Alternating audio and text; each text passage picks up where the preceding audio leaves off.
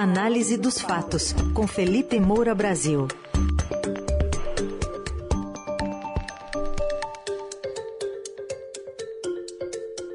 A CPI do MEC é o nosso assunto aqui com Felipe Moura Brasil. Tudo bem, Felipe? Bom dia. Salve, salve, Carol, equipe da Eldorado FM, melhores ouvintes, sempre um prazer falar com vocês. Bom, com quatro assinaturas a mais que as 27 exigidas, a oposição conseguiu protocolar no Senado o pedido dessa criação né, da CPI para investigar essas denúncias de corrupção, de tráfico de influências no MEC durante a gestão do ex-ministro Milton Ribeiro. A reação do Planalto não demorou, veio em várias frentes. Queria que você puxasse a primeira delas. É, é teve várias, várias, houve várias reações aí por parte do governo federal, por parte do governo é, do Jair Bolsonaro. É, você teve a primeira iniciativa aí dos senadores Carlos Portinho, líder do governo, e Plínio Valério, que protocolaram requerimentos solicitando que a ordem cronológica dos pedidos de abertura das, das CPIs seja respeitada. Havia outros pedidos de CPI na frente do pedido protocolado pelo Randolfo Rodrigues, e eles querem atrasar, evidentemente, a, a criação da CPI para investigar esse tráfico de influência, possíveis crimes de corrupção que tenham havido é, ligados ao Ministério da Educação. E você tem uma outra frente, é, que é a liberação de verbas do orçamento secreto para tentar justamente esvaziar a comissão. Então, desde a prisão do Milton Ribeiro, ex-ministro da Educação, no último dia 22, já foram liberados 3 bilhões e 200 milhões de reais, que é cerca de 20% do total previsto para esse ano. Isso é um assinte, é uma coisa absolutamente vergonhosa que o Supremo Tribunal Federal, sempre muito ligado ao Centrão, com várias reuniões que a gente tem visto, até homenagens comandadas pelo Arthur Lira, o Gilmar Mendes, é, o Supremo deixou o orçamento secreto continuar rolando. Houve uma cobrança da ministra Rosa Weber do STF por transparência.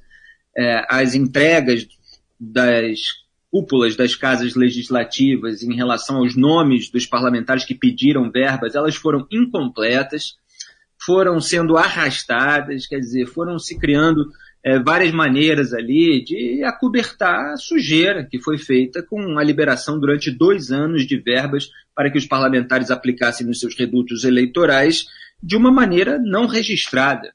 A gente não tem a menor certeza sobre onde essas verbas foram parar, e há essa fatia enorme do orçamento, 16 bilhões e meio de reais, disponíveis para serem entregues ao, aos parlamentares de acordo com os interesses políticos daqueles que controlam essa liberação, que são justamente o Arthur Lira na, na Câmara e, de certa forma, a turma do Rodrigo Pacheco é no Senado Federal. É claro que existe o relator geral do orçamento, mas é o Arthur Lira que está por trás, inclusive ontem mesmo estávamos falando das manobras dele para manter o orçamento secreto no próximo governo, seja com Bolsonaro reeleito, seja com Lula, seja com qualquer outro candidato que possa aí é, ultrapassá-los numa surpresa nesse momento. O desmame vai ser muito complicado. Então esse dinheiro é usado para comprar apoio, comprar apoio nesse momento no sentido de fazer com que os parlamentares desistam de assinar o requerimento e mesmo após protocolado pode haver a retirada das assinaturas. Isso é uma tradição no Congresso Nacional, uma tradição suja, de se colocar a assinatura em requerimento de criação de CPI para depois vender a retirada. E a gente precisa ficar de olho é, para ver se isso vai acontecer ou não. O Rodolfo Rodrigues teve uma certa prudência e fez questão de que houvesse gordura para queimar. Então, para além das 27 assinaturas exigidas, que são o mínimo, ele conseguiu mais quatro. Então, assim, se quatro é, venderem a retirada, mesmo assim ainda se mantém o mínimo para a criação da CPI, que é o mais é, provável nesse momento. O Centrão e o governo Bolsonaro estão um tanto juntos nessa, é, porque você tem ali o órgão que é o Fundo Nacional do Desenvolvimento da Educação, o FNDE, que é comandado por um apadrinhado do Ciro Nogueira. Aliás, que o presidente Jair Bolsonaro, numa gafe ontem, na verdade, um ato falho bastante revelador, chamou de meu presidente né, em vez de chamar de ministro-chefe da Casa Civil, porque é, o Ciro Nogueira é, inclusive, chamado de presidente executivo nos bastidores do, do Congresso é, é, Nacional, ele que acaba mandando ali é, no presidente Jair Bolsonaro. Então, você tem uma série de investigações, o Estadão hoje, inclusive, está lá elencando quatro investigações ligadas ao Fundo Nacional do Desenvolvimento da Educação, é, inclusive em matéria de sobrepreço, com ônibus escolares, tudo aquilo de que a gente já tratou aqui é, na, na, coluna Análise dos Fatos. É, então, é, há o caso envolvendo Milton Ribeiro, há o caso envolvendo o próprio Jair Bolsonaro é, interferindo, vazando informação sobre operação, há essa frente no FNDE e, portanto, a turma do Ciro Nogueira, que é base do governo Jair Bolsonaro que pertence ao Centrão, está atuando junto com o Planalto para tentar liquidar essa CPI antes de que ela aconteça. A bola agora está na mão do Rodrigo Pacheco, que é o presidente do Senado. É, ele, é, pelo regimento interno, não tem obrigação de seguir nenhuma ordem. É, esse é um, um, um, fator importante. Quer dizer, o texto ali só exige que o pedido contenha o fato a ser apurado, o número de membros, o prazo de duração da comissão e o limite das despesas a serem realizadas. Portanto, nada diz sobre a obrigação de você seguir a ordem na qual os, os requerimentos foram protocolados. O Carlos Portinho, é, ele está ameaçando, portanto, ir ao Supremo Tribunal Federal. É claro que, mesmo não estando lá previsto na regra, um ministro do Supremo pode é, inventar uma regra, é, dizer que, ah, não, mas isso é uma questão de bom senso, etc., com qualquer argumentação é, nesse sentido, caso ele coloque a CPI do MEC na frente das outras.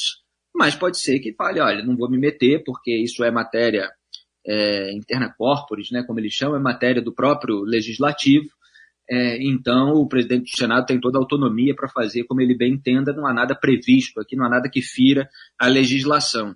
Agora, a outra hipótese, ele, e o, a equipe do Pacheco está lá justamente é, procurando é, essa solução que comprometa menos, é abrir todas essas CPIs ao mesmo tempo.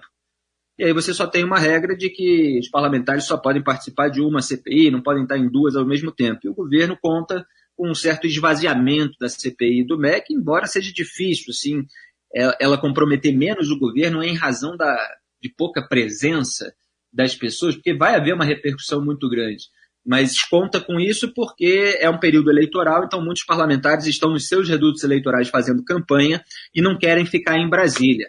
Mas certamente haverá um mínimo ali bastante é, comprometido em apurar os fatos, que é o mais importante para a gente, e desgastar o governo. Digo mais importante para a gente porque eu quero saber toda a verdade do que aconteceu e os instrumentos disponíveis é, são esses. Né? Você tem a investigação, que pode tem interferência, como a gente vai comentar agora, e aí você tem uma CPI que pode garantir a independência dessa investigação. Vamos lá, então. Vou colocar aqui um trecho da fala do senador é, Randolfo Rodrigues, dizendo que foram identificados movimentos para tirar o delegado Bruno Calandrini da chefia do inquérito que apura o tráfico de influência no MEC está sendo organizada uma ação para substituir o senhor Bruno Calandrini da condução dessas investigações. A necessidade de uma comissão parlamentar de inquérito se impõe, sobretudo pela necessidade que tem de dar ao delegado Bruno Calandrini, aos investigadores, ao Ministério Público Federal a retaguarda necessária para que conduzam com tranquilidade as investigações. Só uma comissão do Congresso Nacional, só a atuação firme do parlamento pode dar a retaguarda e a tranquilidade para que a CPI ocorra. Quem deve ter proteção é a investigação, não os bandidos que assaltaram e estão assaltando o Ministério da Educação. E aí vem aquela historinha de que ah, ele já tinha pedido transferência antes, vai continuar de olho no caso e tal, mas a gente sabe que vem de cima, né, muitas vezes, ordens como essas.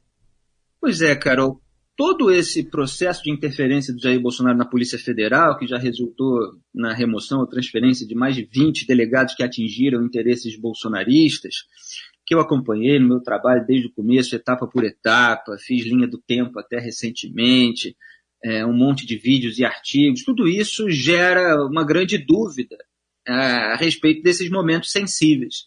Então, ontem à noite veio essa informação da Polícia Federal de que o delegado federal Bruno Calandrini, que tinha denunciado uma interferência de outra ala da PF para não levar o Milton Ribeiro de São Paulo a Brasília, quando era decisão judicial em, em vigor.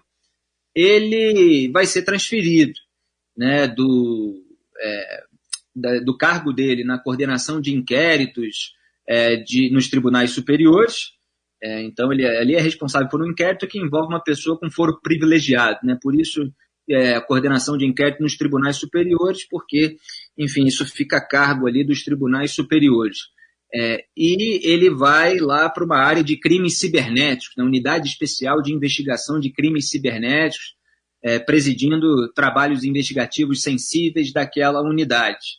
Aí se alegou que a troca foi formalizada no dia 16 de junho, portanto, antes da operação que prendeu o Milton Ribeiro. Só que isso não quer dizer que foi antes da investigação que mirou o Milton Ribeiro e que estava avançando. Então, será que é, mesmo que ele tenha pedido antes dessa investigação, será que o, o, pedido foi aceito justamente por causa da sua eficácia nessa investigação? Tem um método que já foi usado em outras oportunidades, e eu apontei no meu trabalho, que eu chamo de fazer cair para cima para sair da frente. Então, ah, o sujeito queria ir para lá, então vamos dar para ele. E aí ele sai da frente. É, mesmo que não seja só nesse caso, ele sai da frente em relação a outros casos. Né? Você vai deixar ali é, um sujeito que aparentemente atua com independência, de modo técnico, para investigar outros políticos, não é melhor é, tirá-lo daqui, porque ele já está causando muito problema investigando esses políticos. Agora, tem uma outra dúvida, mais específica, que para mim não está tão clara assim, embora a imprensa tenha noticiado é, que ele vai permanecer à frente do inquérito envolvendo o Milton Ribeiro é se realmente ele vai permanecer. É, eu diria que na leitura da nota da PF, que não é, é muito clara nesse sentido, o, a interpretação mais natural seria sim que ele vai permanecer, mas não sei se foi isso que a PF quis dizer. Olha o parágrafo. O próprio servidor manifestou interesse ainda no mês de maio em ser movimentado para nova unidade, para onde irá apenas no mês de julho, permanecendo na presidência da Operação Acesso Pago e outros inquéritos da SINC, que é essa coordenação de inquérito. A Operação Acesso Pago é a que mira o Milton Ribeiro. Então, assim, fica uma dúvida é, de se ele vai ficar no inquérito do Milton Ribeiro só até julho, quando ele vai trocar para a nova unidade, ou se ele vai ficar no inquérito do Milton Ribeiro para além de julho, mesmo depois é, de transferido para essa nova unidade. Quer dizer, terminando aquele trabalho que conheceu. Como está lá assim, para onde irá apenas no mês de julho, permanecendo na presidência da Operação Acesso Pago, é, a interpretação mais natural seria que ele permanece mesmo depois de transferido. Mas era bom que a PF realmente esclarecesse se é assim que vai acontecer, ou olha, vai ficar mais um mêsinho aqui, mas se é, a investigação não estiver concluída e tal, Júlio ele pula fora. Então é preciso é, ficar de olho aí nesses movimentos, porque às vezes certas notas dúbias são feitas de maneira proposital. Não estou dizendo que é o caso, tá? Estou só apontando aqui para lá na frente não haver surpresa. Outra coisa é que a PF tinha soltado uma nota depois que a Folha de São Paulo publicou os relatos do Bruno Calandrini de interferência no aspecto da transferência do Milton Ribeiro, de que, é, considerando boatos, lembra, comentei aqui na coluna, o termo pejorativo, já desmerecendo, já desqualificando o relato de que houve interferência, de que é, a nota dizia que a PF abriria uma investigação sobre isso que a PF já desqualificou de antemão como boato. Então, assim, a tendência dessa investigação interna, desse procedimento apuratório, como eles chamam, é trazer alegações pretensamente técnicas para dizer que não houve interferência nenhuma. Quer dizer, é a ala bolsonarista da PF sendo apontada pelo delegado, dizendo que ela vai investigar se ela própria está sendo bolsonarista.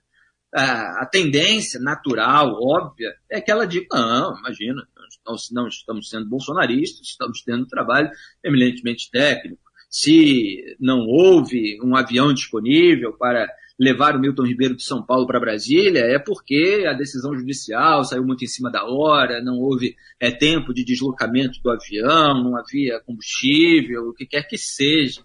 Né? Eu até ironizei ontem que vão acabar dizendo que o combustível está caro, né? mas aí compromete ainda mais o governo. Então, é, você tem essa suspeita de que a própria investigação interna pode levar a uma punição do Bruno Calandrini. Aí seria também ousadia demais.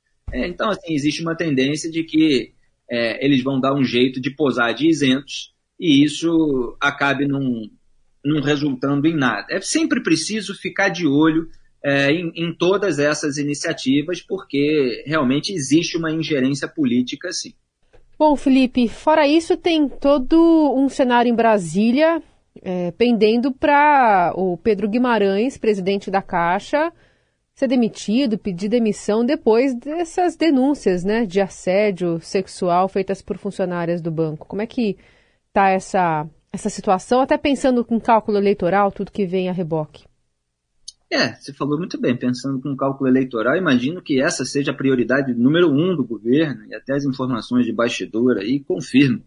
É, o Jair Bolsonaro, diante de denúncias contra qualquer pessoa que ele considere gente dele, e é o caso do Pedro Guimarães, que sempre o bajulou, que colocou colegas ali para fazer flexão e teve até uma apuração e acabou chamando a atenção dele para nunca mais fazer isso, para nunca mais constranger é, o, o Bolsonaro tem uma tendência natural a defender aqueles que são do grupo dele.